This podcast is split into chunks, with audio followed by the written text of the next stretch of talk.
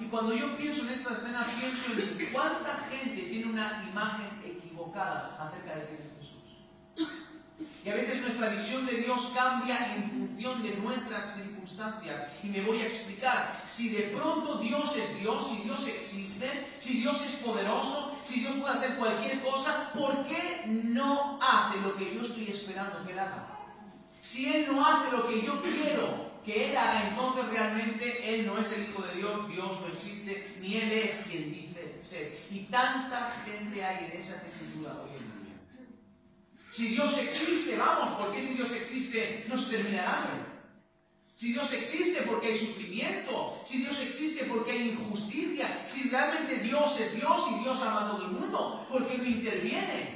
Y son las mismas palabras que en esta escena, vamos, si Dios es Dios, ¿por qué no se baja de la cruz y se salva a sí mismo? ¿Por qué Él no hace lo que yo estoy esperando? Como Dios no hace lo que yo estoy esperando, entonces Dios no existe. Nos olvidamos de que si realmente Dios existe, Él está en una posición que nosotros no estamos. Si realmente Dios existe y Dios es el creador, nuestro papel es ser criaturas y no creadores. Eso significa que una criatura no le puede decir al creador lo que debe de hacer. Mira, dice, ¿acaso el barro le dirá al alfarero qué haces? El problema es que como seres humanos queremos que Dios haga lo que se nos antoje a nosotros. Y eso es una imagen equivocada de quién es Dios. Dios no es una máquina que yo introduzco una moneda y obtengo el producto que yo quiero. No. Dios es Dios, Él es soberano, hace las cosas como quiere. Y muchas veces las situaciones que vivimos nosotros y las circunstancias que vivimos son consecuencias de nuestras propias decisiones. ¿Cuánta gente hoy en día está, de alguna forma, tiene una visión distinta de quién es Dios? ¿Cuánta gente en un tiempo se acercó a Dios, pero cuando han llegado situaciones de dolor, han rechazado a Dios y no quieren saber nada de Dios? Eso me lleva un poquito más adelante a lo que sucede en el versículo 39, donde se nos dice que había dos criminales, dos malhechores, uno crucificado al lado de Jesús y otro crucificado al otro lado de Jesús. Y uno de ellos, que estaba colgado al lado de Jesús, dice el versículo 39, uno de los criminales colgado al lado de Jesús lo insultaba diciendo, ¿no eres tú el Mesías? Sálvate a ti mismo y de paso nos salva también a nosotros. Y cuando yo veo a este hombre Nota bien esta situación. Este malhechor, este ladrón, este criminal, estaba sufriendo las consecuencias de sus propias acciones. Estaba siendo juzgado de manera justa, es decir, estaba pagando justamente por sus acciones. Es decir, tenía lo que se merecía por sus acciones. Sin embargo, en esa situación de dolor, él es capaz de mirar a Jesús y de insultar a Jesús. De alguna forma estaba culpando a Jesús de su dolor, culpando a Jesús de su situación. Y esto es una locura. Y aunque nos parezca una locura a nosotros, si vemos la realidad de muchas personas hoy en día, es exactamente lo mismo. Hay gente que culpa a Dios de su dolor. ¿Cuánta gente resentida con Dios por causa de su dolor? ¿Cuántas personas han tenido una mala experiencia en la vida una situación que ha traído dolor al, corazón, una situación que aparentemente ha sido injusta, una situación que ha desgarrado el alma y de pronto ha lanzado su puño contra Dios y han dicho, si tú eres Dios, ¿por qué no haces nada? ¿Cuánta gente hay en esta sociedad resentida contra Dios? Escucha, incluso en estos días donde hay miles de personas que salen a las calles en diferentes ciudades de nuestro país, supuestamente, supuestamente, para venerar a Dios. Lo hacen como un rito tradicional, pero en sus corazones están resentidos contra Dios. Hay mucha gente que no quiere saber nada de Dios porque culpa a Dios de su dolor. Eso es una imagen equivocada. El dolor que a veces nosotros experimentamos puede venir por muchas fuentes diferentes. A veces es la consecuencia de malas decisiones si me equivoqué, eso fue la consecuencia de mis decisiones. A veces el dolor que tenemos es por las decisiones de otros.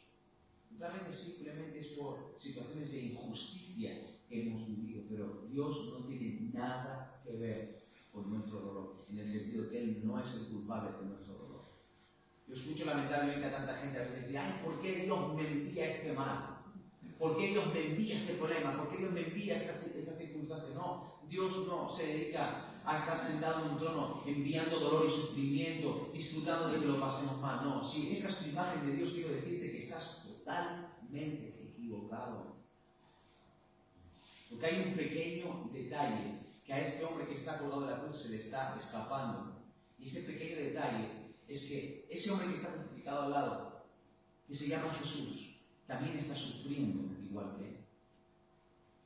Está en el mismo lugar. Está pasando por lo mismo que está pasando. Y eso me lleva al otro de los ladrones que está al lado, el otro malhechor.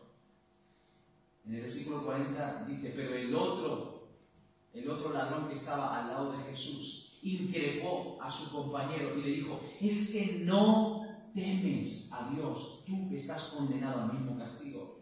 Nosotros estamos pagando justamente por los crímenes que hemos cometido, pero este hombre, Jesús, no ha hecho nada malo.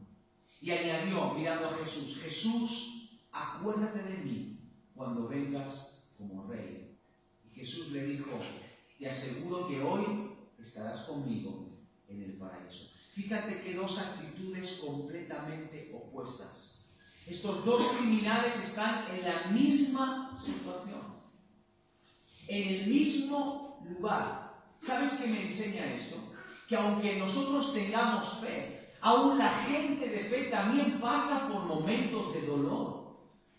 Todos los seres humanos pasamos por momentos de dolor. Nosotros los que estamos en este lugar, en esta iglesia, que le hemos dado nuestra vida al Señor, que tratamos de seguir el camino de Dios, también pasamos por momentos difíciles, momentos de dolor. Todo ser humano, por el hecho de ser un ser humano, está sometido al dolor. Como seres humanos, sí o sí vamos a sufrir. ¿Por qué? Por consecuencia de haber vivido de espaldas a Dios, lo que la Biblia llama el pecado. ¿Qué es el pecado? La desobediencia a la ley de Dios que trae consecuencias sobre nuestras vidas. Todos pasamos por momentos difíciles, pero todos también tenemos la oportunidad de escoger cómo es nuestra actitud frente a Dios en nuestros momentos. Y aquí yo veo dos actitudes totalmente opuestas. Veo uno que está resentido con Dios, culpando a Dios, Dios tiene la culpa de todas las desgracias y todo lo malo. ¿Has conocido gente así alguna vez? Seguro que sí.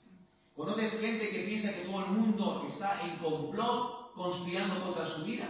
Todos los demás siempre son malos, toda la gente es mala, todo el mundo y siempre es la víctima. ¿Hay gente así o no? Hay gente así.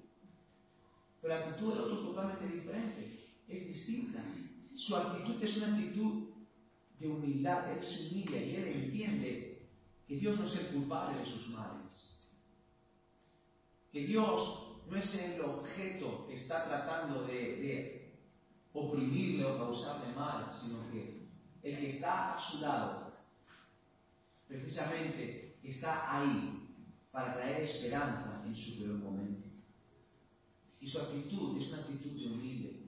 Lo primero que hace este hombre es reconocer que la fuente de su dolor no es Dios, es otra cosa. Él reconoce que es un pecador él reconoce que se ha equivocado. ¿Cómo nos cuesta reconocer a veces que cometemos errores?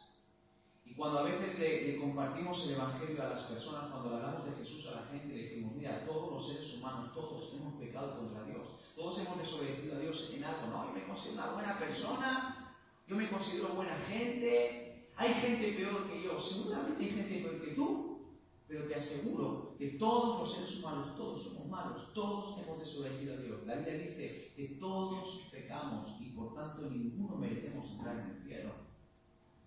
Por sí mismo, ninguna persona puede limpiar su corazón de las consecuencias del pecado. Nadie. ¿Cómo nos cuesta reconocer que nos equivocamos? ¿Cómo nos cuesta reconocer que fallamos en la vida? ¿Cómo nos cuesta cuando somos confrontados con nuestros errores, con nuestros fallos? ¿Cómo nos cuesta reconocerlo? Pero este hombre cuando se presenta delante de Dios, se presenta tal cual es. A Dios no le podemos engañar. Dios conoce perfectamente quién eres. A veces caminamos por la vida con máscaras, intentando aparentar que todo está bien, que somos los más felices del mundo, que no nos afecta nada, que somos duros porque la vida nos ha hecho duros. Pero realmente en nuestro corazón somos muy diferentes, somos muy distintos. Y Dios conoce perfectamente lo que hay en cada uno de nuestros corazones. Y cuando te acercas a Dios tienes que acercarte tal cual tú eres. Una actitud de humildad diciendo, Señor, yo soy así. Estos son mis fallos, estos son mis errores, esta es mi debilidad. Estoy en esta cruz, estoy sufriendo y este sufrimiento me recuerda soy débil. Este sufrimiento me recuerda que necesito a alguien más fuerte que me ayude a seguir adelante. Ser cristiano, seguir a Dios, no significa que tus problemas van a desaparecer, significa que aprendes a depender de alguien más fuerte que tú para continuar en la vida y tener victoria en medio de